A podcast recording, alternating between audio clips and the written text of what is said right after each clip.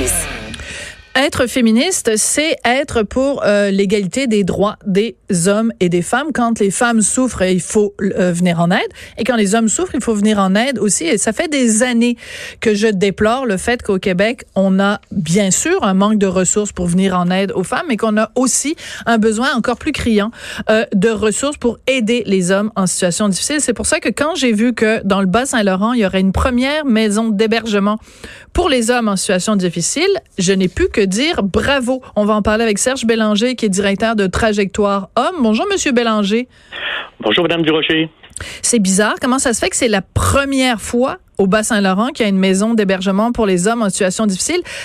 en, ce moment, il n'y a rien, il n'y a aucune ressource pour les hommes qui vivent euh, des moments difficiles dans cette région-là du Québec?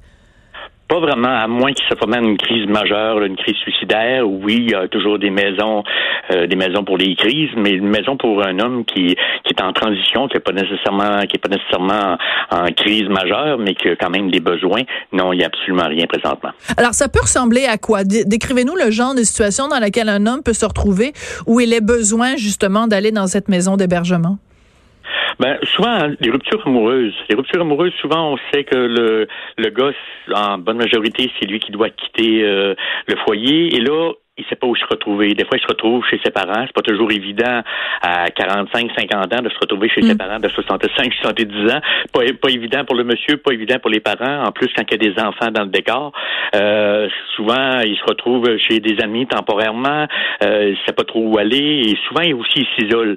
Et c'est cette période-là qui est comme plus difficile parce qu'un homme isolé, euh, c'est plus difficile parce que les idées, euh, les idées noires peuvent surgir. Euh, le manque de ressources, le manque de de, de, de, gens à qui se confier. Mhm. Le manque euh, d'écoute. Ça peut devenir très problématique. Puis c'est souvent là qu'on on assiste dans des situations euh, qu'on déplore régulièrement. Oui, c'est ça. Ben, ça, ben, vous faites clairement euh, référence évidemment à différents cas euh, euh, d'histoires absolument euh, inouïes, d'une tristesse inouïe qui ont qui, se sont déroulées au Québec au cours des, des, derniers mois. Mais en fait, évidemment, ça dure depuis des années. Mais donc où on a isolé des cas où on a dit ben telle personne s'en est pris à sa à sa conjointe, s'en est pris à ses enfants mm-hmm. parce que justement il vivait mal la rupture amoureuse. Donc, est-ce que l'idée c'est un petit peu de dire ben ces ces hommes là sont dans une situation vulnérable où ils risquent de basculer euh, dans, du côté obscur, on leur donne des ressources pour les écouter, pour prévenir des gestes malheureux?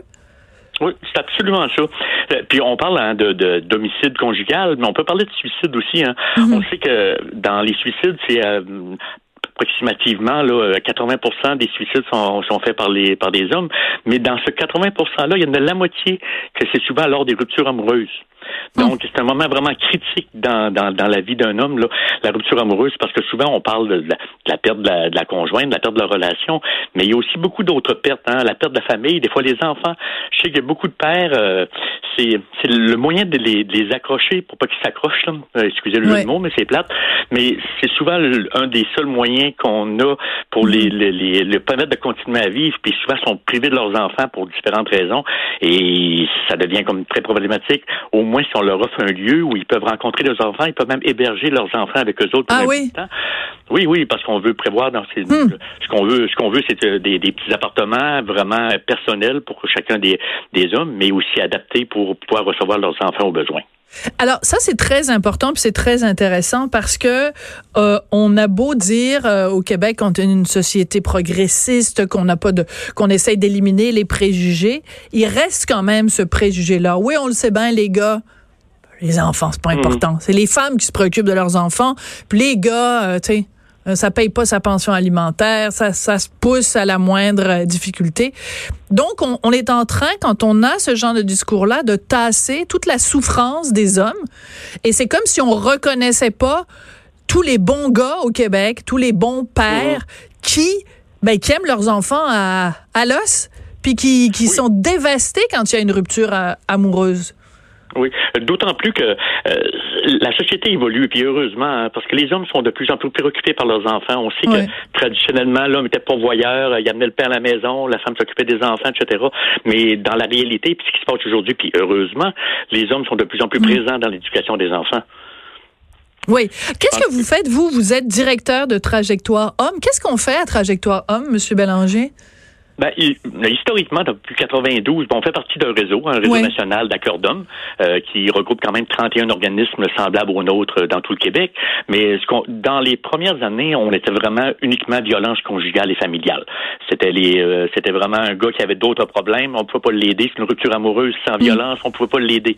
Mais on a vu que la demande était là. Donc depuis maintenant 15 à 16 ans, euh, on travaille donc vraiment encore en violence conjugale et familiale, mais aussi auprès des hommes en difficulté. Mm. On parle des ruptures amoureuses mais ça peut être aussi euh, quelqu'un qui a une maladie grave, puis qui ne sait pas à qui en parler ou qui a un autre mm. problème, mais qui sait pas, il veut pas brûler son milieu, il veut pas brûler euh, ses, relations autour, il veut pas achaler tout le monde avec ça, mais qui a besoin d'une oreille attentive, qui a besoin de référence, qui a besoin d'accompagnement, mm. ben on est là pour ça.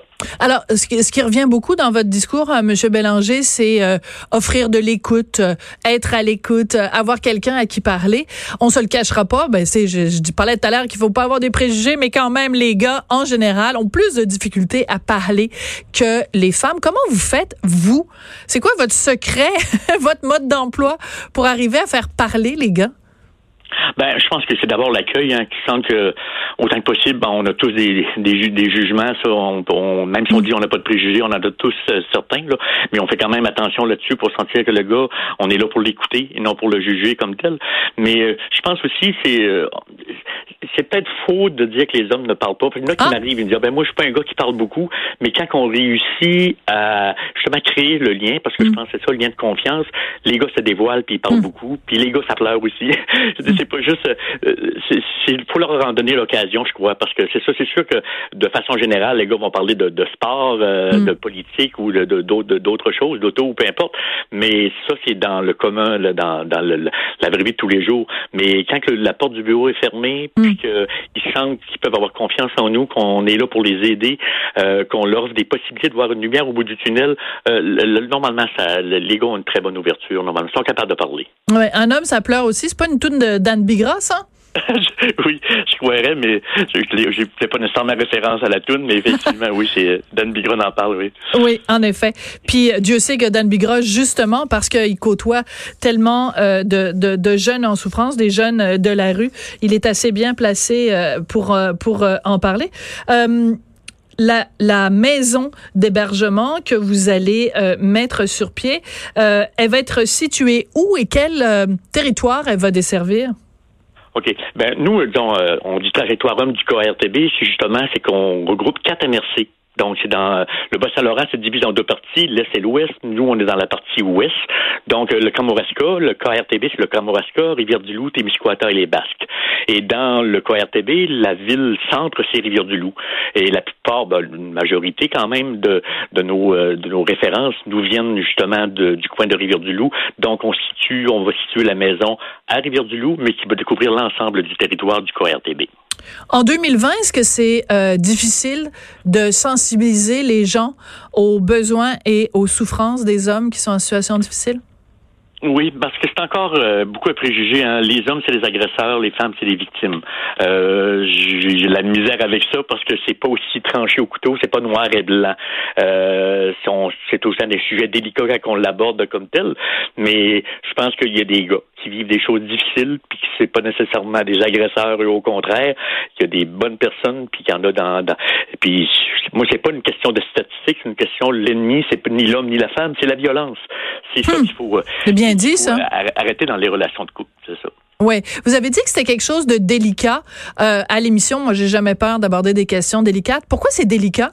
Monsieur Bélanger, de dire quelque chose d'aussi simple que la femme n'est pas toujours une victime puis l'homme n'est pas toujours un agresseur. Pourquoi c'est délicat en 2020 de dire ça? Oui, ben c'est parce qu'il y a des certaines craintes des fois de banaliser la violence en disant ah ben c'est un côté comme de l'autre. Puis je pense qu'il y a une certaine crainte de ça que on se sert de cet argument-là pour justifier la violence ou pour dire ben ah l'homme était, la femme était violente mais c'est plus en réaction à l'homme ou l'homme était bon. Euh, donc c'est de justifier d'un côté ou de l'autre et tout ça. Puis il y a cette cette, cette danger-là de banaliser la violence comme telle, mais je pense que c'est un. Mais c'est pas ce que vous faites. Ce n'est pas ce que vous faites. Vous, vous témoignez du fait que, justement, les hommes que vous recevez et que vous aidez à travers le réseau d'Accordum, je fais plein d'entrevues avec plein de gens d'Accordum, c'est vraiment un réseau extrêmement important qui n'a pas la visibilité, selon moi, euh, qu'il qu'il mérite, ce réseau-là. Mais vous pouvez en témoigner. Puis j'aime bien quand vous dites, euh, c'est pas une question de statistique, c'est une question d'expérience. Vous les voyez ces hommes-là, vous les écoutez, vous vous savez ce qu'ils vivent. Oui, oui, ça fait 18 ans que, que je fais ce travail-là, puis j'ai rencontré des hommes, des hommes en souffrance, des hommes aussi qui ont, été, qui ont subi la violence conjugale, euh, et pas nécessairement de la violence euh, physique et psychologique, mais de la violence physique aussi. Euh, mm. Mais je pense qu'aussi euh, la violence psychologique, je pense que c'est à la portée de tous. Hein. C'est pas mm. de, de, de, de, traiter régulièrement son homme de, de, de, pas bon, de, de gros lâche, de n'importe quoi.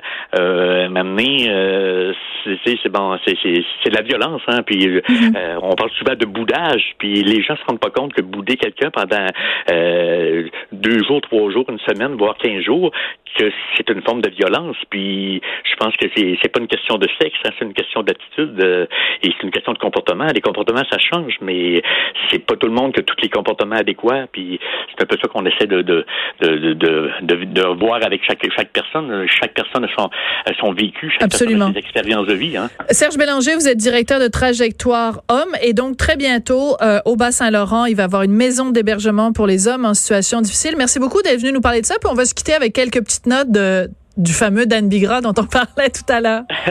Je vous remercie beaucoup, Mme Duroger. Merci, Monsieur Bélanger. Un homme, ça aussi.